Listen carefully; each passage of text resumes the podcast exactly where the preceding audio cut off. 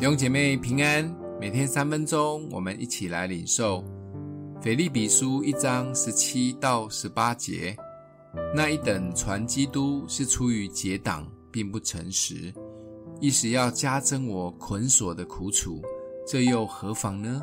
或是假意，或是真心，无论怎样，基督究竟被传开了，为此我就欢喜。并且还要欢喜。腓立比书是保罗在罗马被囚时所写的书信，应该也可以说是他最后一封的监狱书信，因为隔没几年他就为主殉道了。但他虽然被囚，这卷书信中却洋溢着喜乐，甚至可以说本书的主题就是靠主常喜乐。喜乐这两个字在腓立比书里面就用了十多次。读完这卷书，应该会比较知道如何可以喜乐一点。一开头，保罗就聚焦在福音上。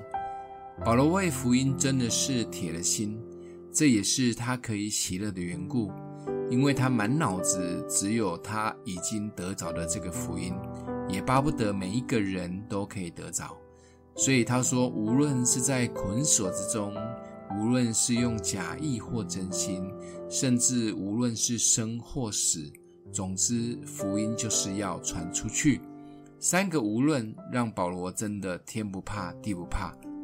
如果连死都不怕的人最可怕，保罗单单的为福音成为可怕又喜乐的人。福音的强大在保罗的生命中完全显露出来。福音就是胜过死亡的好消息。